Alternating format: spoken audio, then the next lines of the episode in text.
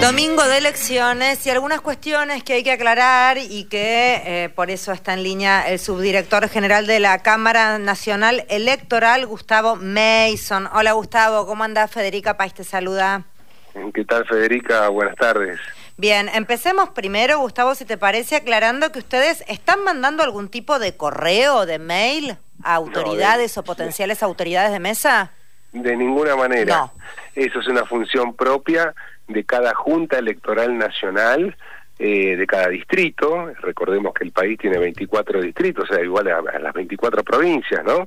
A las 23 provincias y la Ciudad Autónoma de Buenos Aires, donde cada Junta Electoral Nacional nomina a las autoridades de mesa a través de un telegrama, no a través de correos electrónicos. Esos correos electrónicos son totalmente apócrifos, es digamos un, un correo eh, no, eh, no oficial y por supuesto la Cámara Electoral de ninguna manera envía esos correos. A ver, aclaremos un poco, en esos correos, ¿qué pasa? Seguramente deben pedir datos, porque es un clásico. Están pidiendo el documento nacional de identidad eh, y llenar ahí una especie de formulario en donde dice uno si sí o no quiere ser presidente de mesa, eh, supongo yo que esto es una especie de lo que se llama en, delitos informáticos phishing, ¿no? De alguna manera es captar datos de, de, cada ciudadano. Bien, entonces valga la, aclaración para todos los que están escuchando. ¿Tenés idea del encabezado del correo como para dar más precisiones, Gustavo? Mm, en este momento no lo tengo acá conmigo, el encabezado del correo, pero bueno, eh, claramente cualquier correo electrónico que llegue a nombre de la Cámara Electoral nominando o pidiendo, digamos, que tal persona fue elegida como autoridad de mesa, eso hay que descartarlo absolutamente. Mándalo directo a la papelera, o sea, ni lo abras. Exactamente, exactamente porque la realidad es que únicamente a través de un telegrama que llega en formato papel físico a, cada uno de nosotros a nuestro domicilio, es la forma en la cual a mí me están nominando para ser autoridad de mesa. Bien, que quede claro entonces. Pregunta ya que estamos con las últimas pasos. ¿Qué pasó con aquellas autoridades que no se presentaron o que se ausentaron? ¿Hay algún tipo de sanción?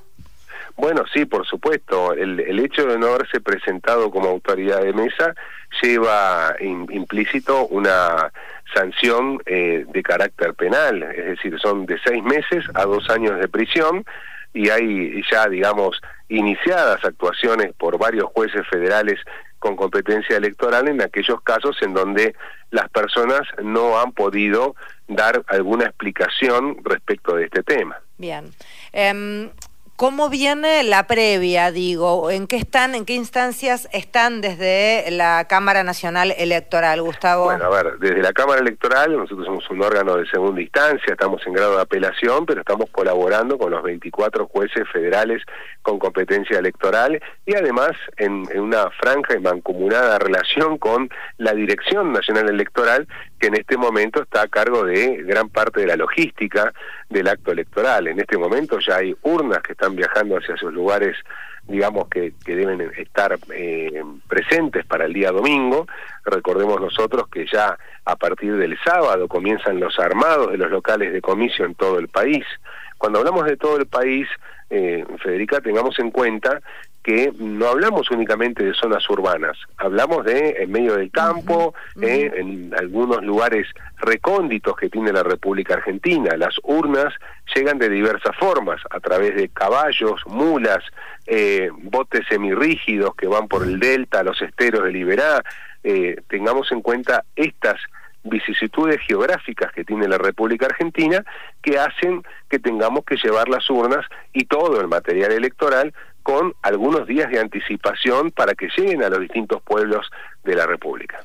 Gustavo Mario, Giorgi, soy, ¿cómo va? ¿Qué tal, Mario? Eh, todavía uno resuenan este, cosas viejas, pero que están vigentes. Por ejemplo, libreta de enrolamiento, libreta cívica, documentos que sirven para emitir el voto, ¿verdad? Por supuesto que sí, libreta de enrolamiento, libreta cívica, DNI, libreta verde, por más que ya también es antigua, eh, lo mismo que el DNI, libreta celeste, y por supuesto los DNI formato tarjeta, siempre en formato físico. ¿eh? hay que ir con el DNI físico, no sirve ir con la aplicación de DNI digital. Sí tenemos que ir con el eh, documento repito, físico. Y otra de las cuestiones fundamentales, siempre ir con nuestro último ejemplar de documento nacional de identidad. Nosotros vamos a poder votar con el documento idéntico, el ejemplar idéntico que figura en el padrón, o con uno que sea posterior al que figura en el padrón. Es decir, que yo tengo uno más nuevo que el que figura en el padrón. Lo que no puedo hacer es ir con un DNI anterior al que figura en el padrón. En ese caso, no podré votar.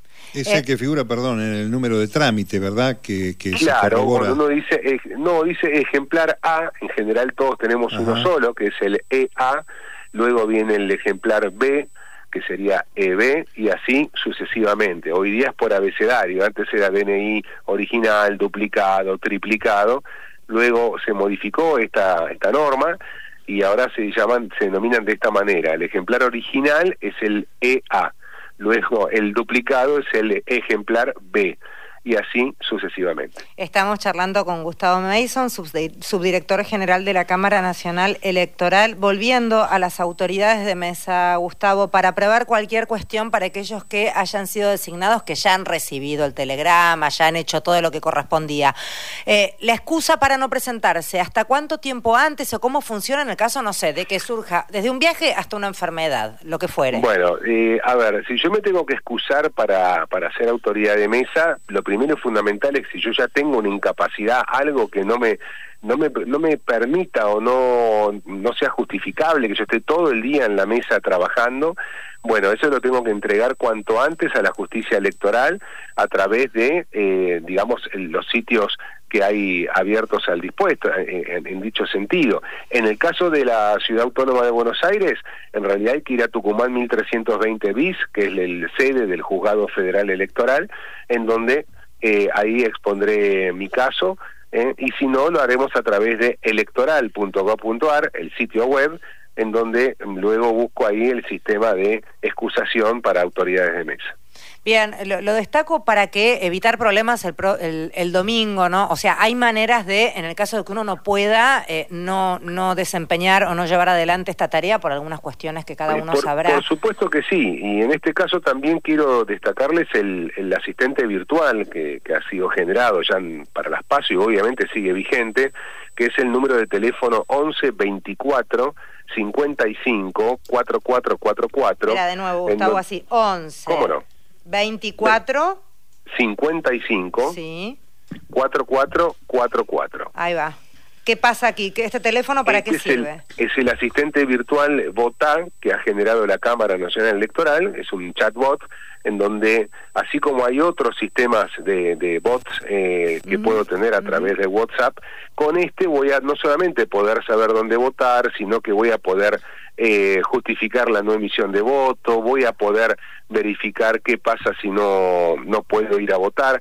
Hay una serie ahí de, eh, de posibilidades que me permite a mí, a través del celular, de poder ver y resolver en el momento. Bien. ¿A nivel nacional es este número o es solo para ciudad?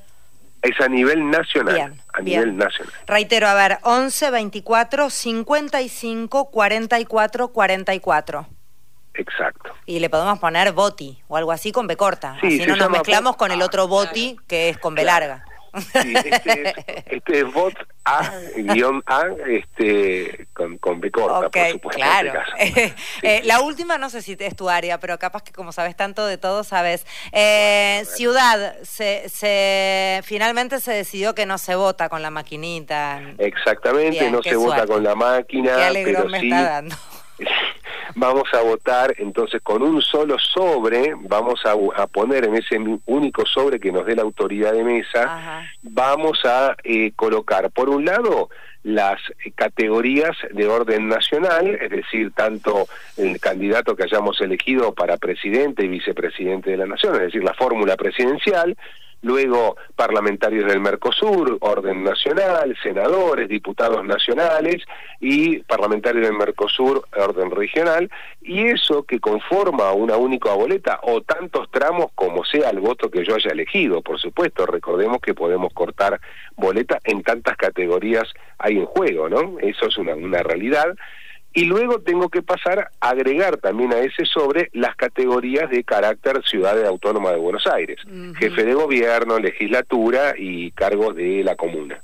Bien, bien. Va a ser eh, seguramente como se hizo en las PASO, que son en dos ámbitos separados, ya sea biombo o lo que fuere, para evitar mezcolanza, porque no todos tenemos tan claro el tema de boletas, cargos y demás cuestiones, pero es una buena noticia que hayan sacado la máquina del medio porque realmente trajo muchos inconvenientes. Sí, y creo que utilizar un único sobre es una gran solución porque para el ciudadano también es un único momento que vuelve a la mesa y eh, ingresa el, voto a la urna y ya automáticamente firman un único padrón, digamos, no está toda esta, em, digamos, maquinaria, ¿no? que, teníamos que seguir, ¿no? Todo un mecanismo un, por ahí un tanto complejo. Totalmente de acuerdo. Gustavo, gracias. Ojalá todo sea como habitualmente es, por suerte, en nuestro país, en estos 40 años de democracia. Tenemos que decir que en el contexto general son eh, elecciones ordenadas y en paz. Ojalá esta sea también como es habitual.